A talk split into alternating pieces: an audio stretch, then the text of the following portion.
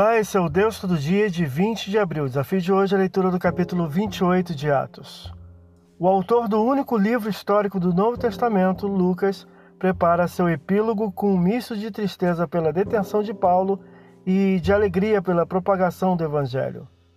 O grupo de soldados, tripulação e presos, vindo do navio naufragado, vai dar na ilha de Malta, próximo à Itália, cujos habitantes os receberam com benevolência. Versículo 1 e 2. Paulo é reputado ora como devedor da justiça, ora como um deus, por conta do evento da mordida da serpente. Versículo 3 a 6.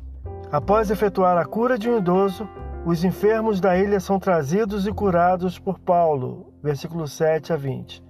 Partindo a Roma, encontra um grupo de irmãos e anuncia aos líderes judaicos a razão da sua detenção e a fé em Jesus, levando alguns a crerem. Versículo 21 a 31. Esse é o Deus Todo Dia. Boa leitura que você possa ouvir Deus falar através da sua palavra. Agora segue a mensagem de pensamento do dia do pastor Heber Jamil. Até a próxima.